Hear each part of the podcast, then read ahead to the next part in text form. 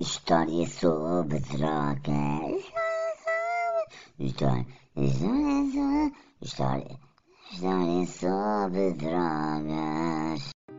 Os Três Pastorinhos. Jacinta, 7 anos, Francisco, 9 anos e Lúcia, 10 anos, eram as típicas crianças de Portugal do início do século XX. Eram pastores, mas também empreendedores. Eles pretendiam criar um foco de atenção para a sua terra, já que, para além de sócios, os três mantinham uma relação poligâmica, e se o Francisco tivesse de emigrar, ficava estranho duas mulheres. Uh, uh, que náuseas! Em 1915, afirmaram que tinham visto uma nuvem mais branca do que a neve. No ano seguinte, criaram três visões de um anjo, interpretado por um primo afastado chamado Domingos, que se babava e é de fupinha de massa. As três visões tinham uma, tinham uma mensagem em cada uma. A primeira, sou o anjo da paz.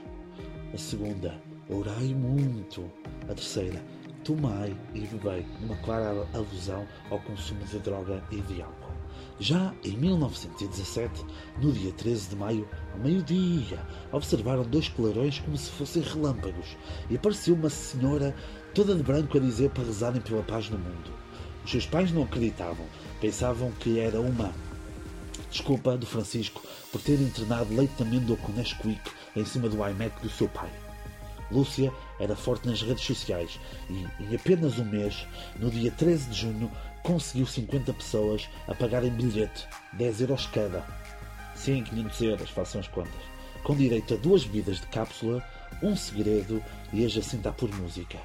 O segredo foi rezar todos os dias e aprender a ler, a ler, porque os três tinham consciência social e ajudavam a comunidade.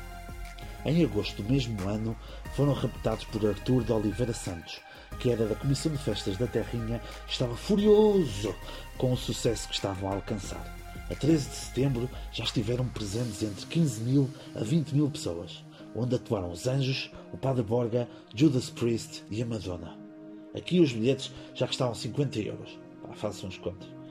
Em outubro, já com 50 mil pessoas, foi o dia em que o sol bailou, com o, o alegado elevado consumo de estupefacientes e aqui revelaram os três segredos do Revenge of the Fatima. Primeiro segredo, visão do inferno. A clara desertificação e imigração. O segundo segredo, devoção ao Imaculado Coração de Maria e à conversão da Rússia. Claro, capitalismo, Coca-Cola e McDonald's. Terceiro e último segredo, o bispo vestido de branco artista que lançaram no evento e que depois se tornou vocalista dos da Weasel. A Jacinta e o Francisco morreram pouco tempo depois, porque a Lúcia queria o Francisco só para ela e envenenou o small da nanás de Jacinta. Mas o Francisco viveu primeiro, morreu, e a Jacinta, que para além da amante era irmã dele, suicidou-se, como no filme Virgin Suicide.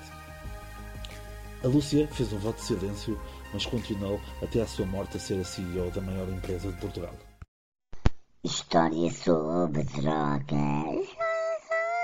História, história, história, história sobre drogas.